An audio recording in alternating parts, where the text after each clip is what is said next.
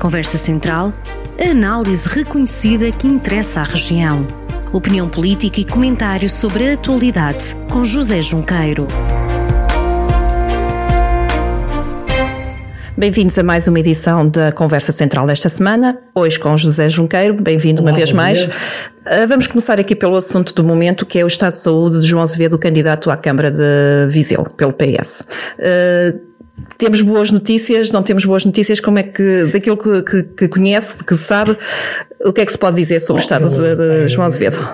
Teve uma sintomatologia, foi internado para fazer o, os exames de diagnóstico necessários, está bem, de bom humor e, e, bem, e bem disposto, eh, e, digamos, a situação dele eh, não corresponde em nada àquilo que tenho lido na, na comunicação social.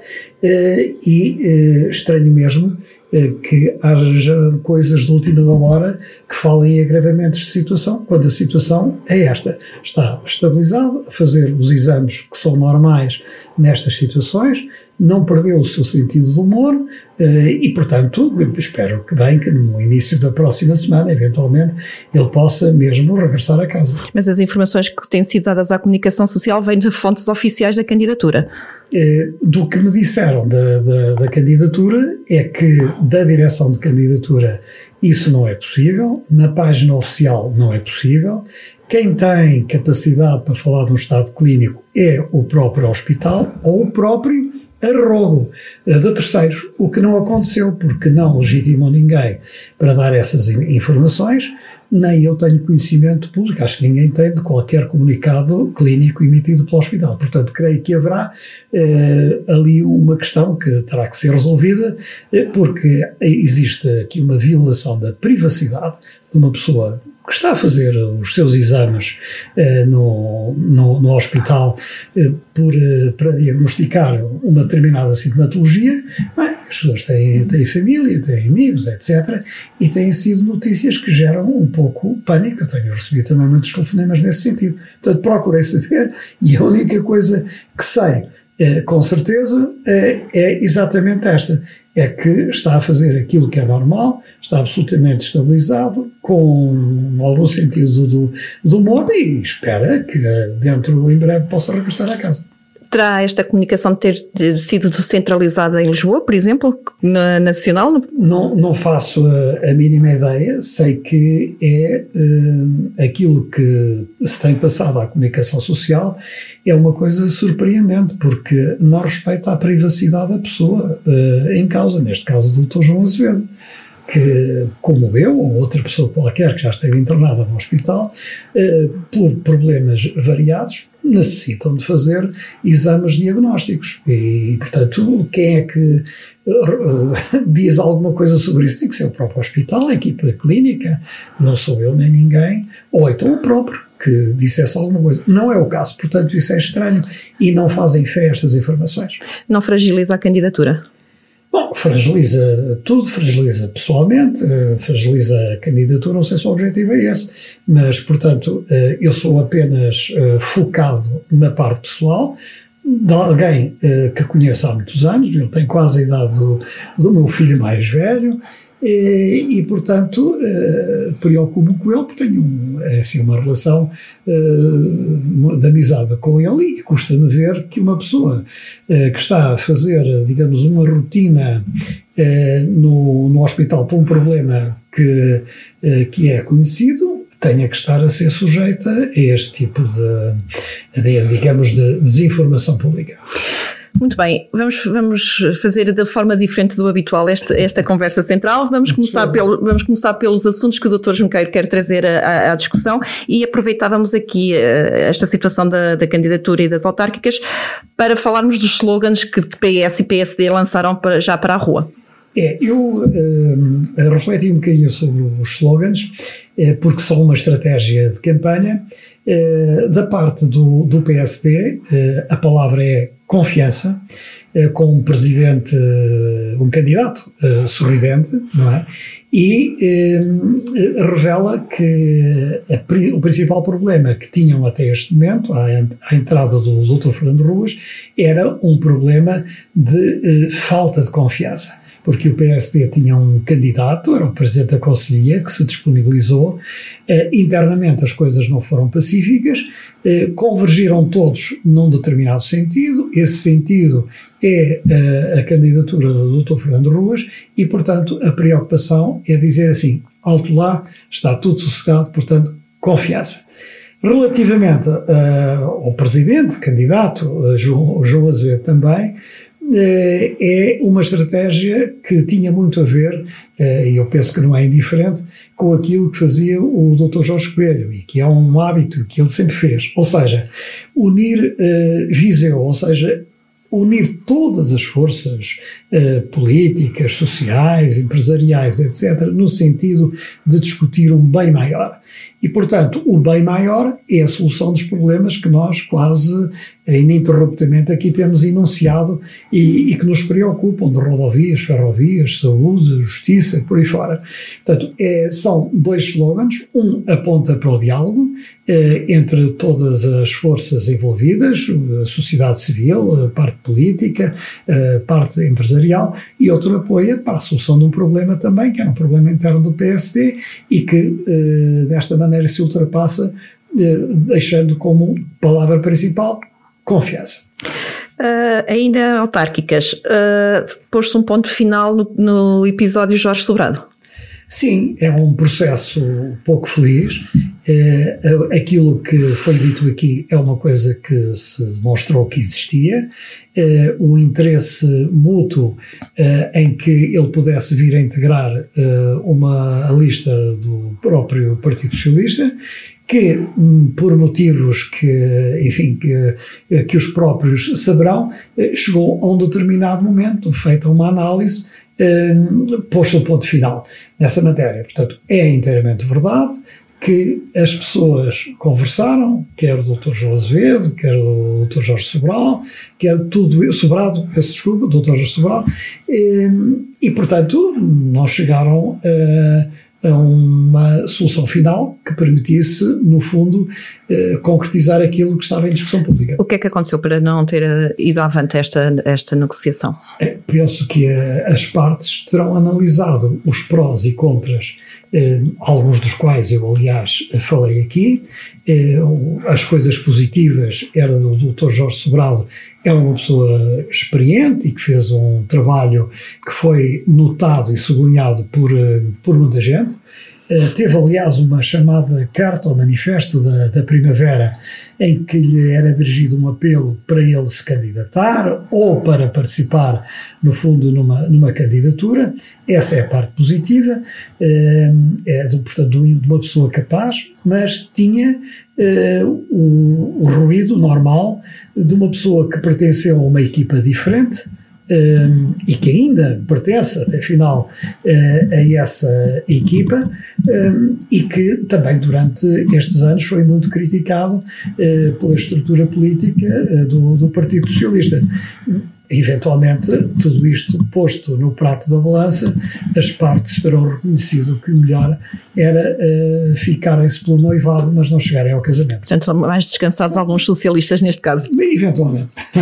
Muito bem, continuando aqui nos assuntos que o Dr. Junqueiro trouxe para cima, quer trazer para cima da mesa, temos o IP3 eh, transformado em autostradas em portagens, um processo que está em, em discussão pública neste, neste momento, uh, em consulta pública, uh, até 12 de julho, pelo menos. Um, Vale a pena ter, ter esta, esta consulta pública. Isto porquê? Porque muitos autarcas têm-nos dito que é só mais um processo para, para atrasar toda, todo o projeto. Bom, nós temos de. A estratégia, no meu entender, deve ser diferente. A estratégia não pode ser uh, desacreditar tudo aquilo que é anunciado, nem acreditar cegamente em tudo aquilo que é anunciado. A estratégia, no meu entender, é de compromisso. O governo comprometeu-se. O que têm que fazer as forças sociais, as forças políticas, é exigir que isso eh, venha ao terreno. O que é que o governo diz? Que está numa consulta pública até 11 ou 12 de julho. Eh, terminada que seja essa consulta pública, a eh, parte seguinte vai, portanto, materializar-se e temos um calendário para isso. Entretanto, o itinerário tem sido objeto de um conjunto de obras que eu, de manutenção, que eu considero não obras que correspondem a, a um projeto de duplicação, mas de manutenção e segurança do IP3, e portanto o que temos agora é que fazer força de, uh, dizendo ao Governo, palavra dada, palavra honrada, nós cá estamos para cobrar, uh, cobrar isso. Uh, acho sempre errado que, em função do partido que está no governo, em determinada altura, as oposições tenham como estratégia desacreditar. Não, a estratégia é responsabilizar. Portanto, eu acho que devemos levar isso muito a sério, acho que devemos ter uma estratégia de responsabilização do governo, muito como eu tenho feito aqui, eh, de uma forma com distanciamento, mas com muito interesse, eh, relativamente àquilo que é bem feito, não podemos dizer que está mal, nem aquilo que está mal podemos dizer que está bem feito. Portanto, neste momento é positivo que essa eh, consulta pública se concretize e que a fase seguinte avance, e eu penso que sim, eh, o país, seja qual for o governo, mas neste caso é um governo sob a liderança eh, do Dr. António Costa, não se poderia orgulhar de manter uma ligação entre Viseu e Coimbra, eh, no estado em que ela está há décadas,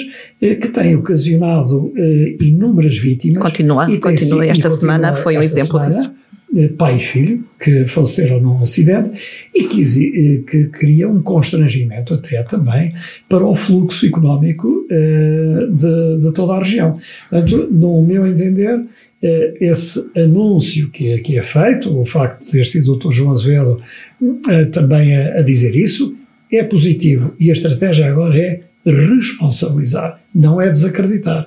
É dizer, sim, recebemos de boa fé, o passado sobre esta matéria não é brilhante, porque toda a gente fez promessas e nunca nada se concretizou, e portanto vamos responsabilizar, pedir contas e exigir que o calendário seja cumprido. Uh, o dinheiro que vem aí do PRR servirá para isto também? É uma, é uma boa notícia. Uh, nós temos, portanto, acesso os primeiros 2 mil milhões de euros. A Presidente uh, da Comissão esteve aqui uh, ontem com o Primeiro-Ministro para oficializar isso mesmo. Ainda não é, uh, digamos, um, aquele verba que virá também é fundo perdido, mas funciona como um, um empréstimo e tem como objetivo ser injetado diretamente na modernização, naquilo que é digital, naquilo que é verde, na economia, portanto, porque ela funciona agora em função desta realidade digital e de, da outra realidade ambiental. É assim que os investimentos têm que ser feitos e acho que o país, pelas previsões que têm sido feitas pelo próprio Banco de Portugal, promete um crescimento já muito significativo este ano, acima dos 4,5%, e eh, um crescimento para o ano estimável no primeiro semestre já por volta dos 5,5%, 6%. Portanto, este dinheiro é fundamental para agitar, no bom sentido, a economia. Mas há aqui um senão, é que só vem o dinheiro se cumprimos com as metas de Bruxelas, correto? Felizmente que é assim, porque nós temos, uh, temos que dar contrapartidas. E, portanto, existe uma estratégia global, europeia, em que cada um dos países se compromete a realizar uh, X ações que asseguram que essas verbas são aplicadas exatamente na modernização, na infraestruturação da nossa economia, naquilo que a Presidente da Comissão, Sra. von der Leyen, nos diz, eh, apostar no verde e apostar no digital, porque a economia hoje funciona à volta destes dois pilares. É uma boa notícia, porque isso promete a criação de muitos empregos, nomeadamente aqueles que foram perdidos com, com a pandemia. E antes de irmos aos assuntos internacionais, vamos continuar aqui dentro de portas, digamos assim. Quando é que acha que a regionalização deve começar a ser discutida? Estamos a entrar em, em, campanha autárquica, depois vamos para as legislativas. Deveria ser já ou só quando forem as, as eleições legislativas? Ou é, uma, é, um processo que tem que começar a ser, já devia ter sido feito?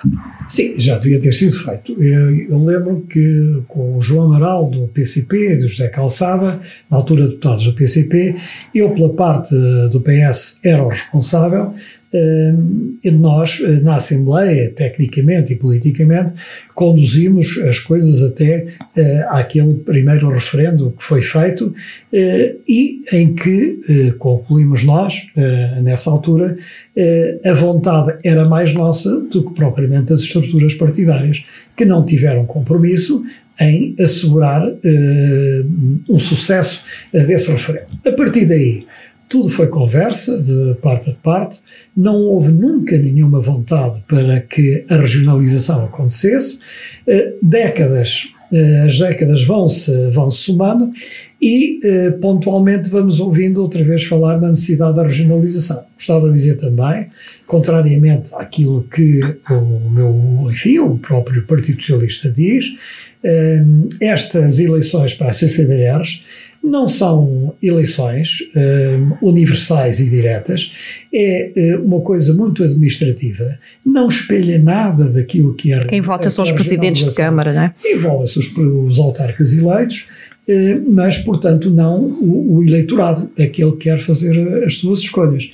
E, portanto, isso não é nenhum caminho para, para a regionalização, não é nenhum avanço. É um recuo na, na transparência democrática, porque ela só existe desde que as pessoas possam fazer o, seu, o, o exercício do seu voto diretamente, para eleger deputados, para eleger o Presidente da República, eh, para, portanto, conseguir ter à sua imagem os órgãos de soberania que são responsáveis pela atividade do país. O facto de Marcelo Rebelo de Sousa nunca ter sido muito apologista desta regionalização impede também que aqui a discussão não, não, não siga?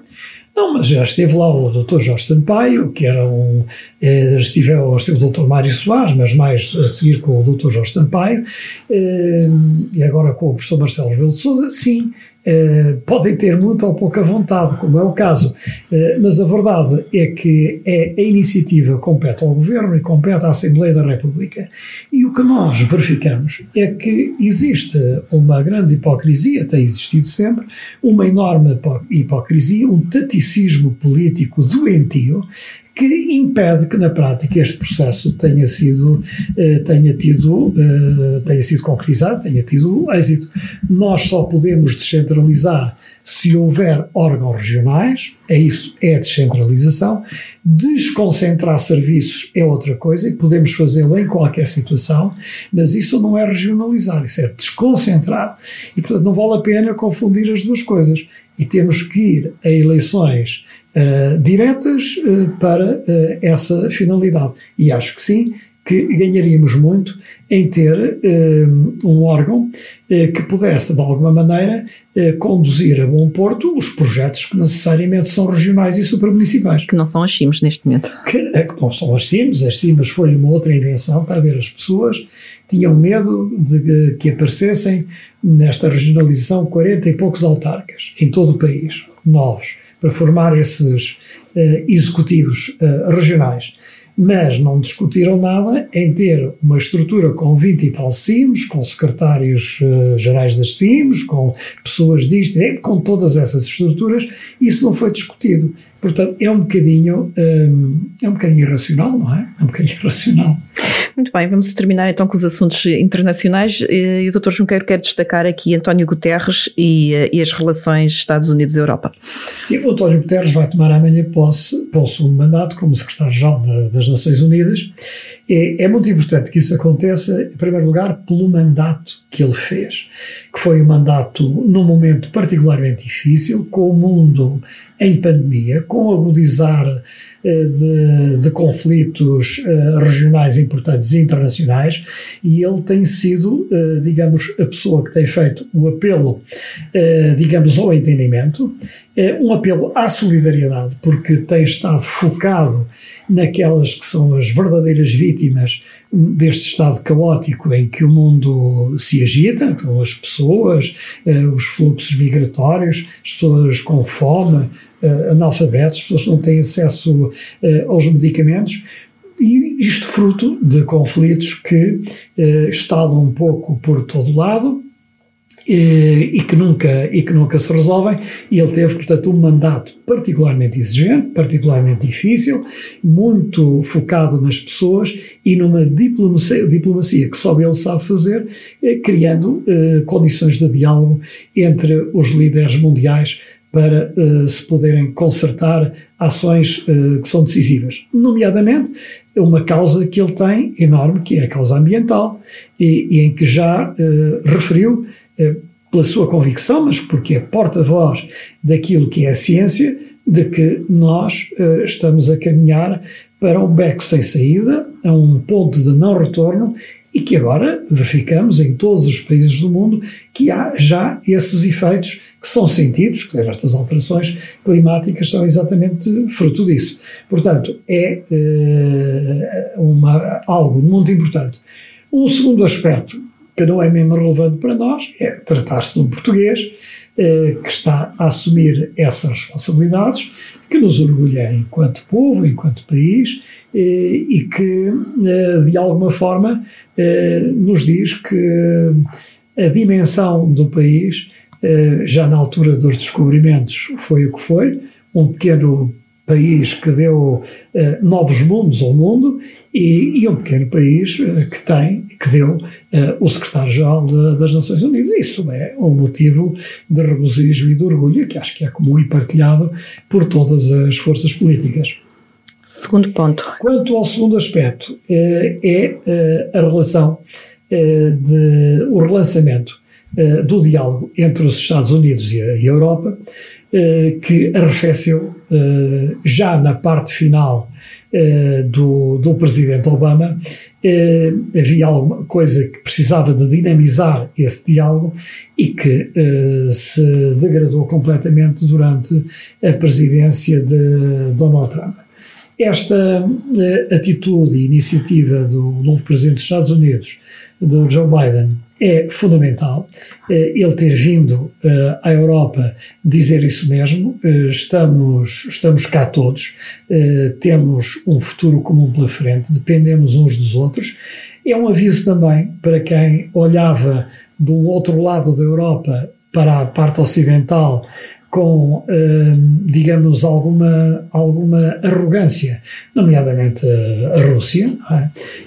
não podemos, embora as nossas relações como país com a China sejam boas, não podemos ignorar o que representa, digamos, o poder eh, enorme de, eh, dessa potência, portanto, termos uma Europa eh, devidamente articulada, com uma estratégia comum com os Estados Unidos nos mais diversos patamares, é muito, muito, muito importante e é uh, algo de, talvez, aquilo que de mais positivo aconteceu agora neste, uh, nesta primeira metade do ano.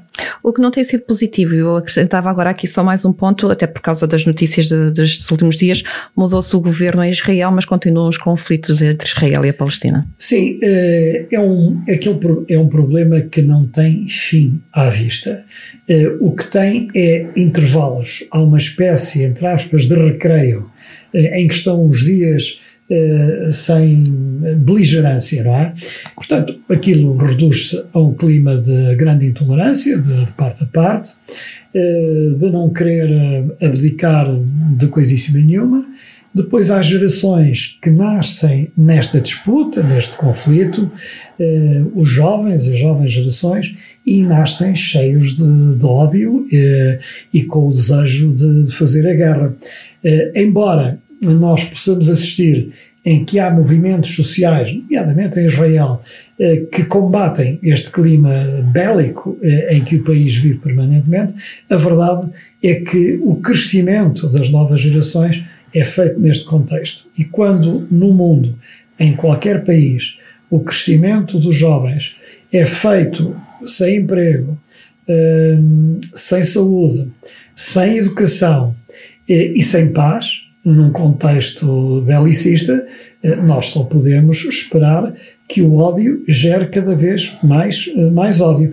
E, portanto, estas notícias são mais notícias, não são novas, não terão fim, eh, no meu entender, não há milagres nesta matéria e isso é, digamos, pode haver intervalos, pode haver intervalos o mais prolongadamente possível, mas está no ADN uh, dos governantes de, de, ambos os países e temos que reconhecer que são dois, uh, está nesse ADN e a população cresce, cresce com medo, cresce com fome, cresce com guerra, cresce sem educação, cresce sem trabalho. O que é que as pessoas podem esperar de gente que não tem nada a esperar da vida? A violência. E no nosso ADN também está a continuarmos aqui sempre com a informação e com a análise política local, nacional e regional. Conversa Central, a análise reconhecida que interessa à região. Conversa Central, na rádio a cada sexta-feira, com repetição ao fim de semana.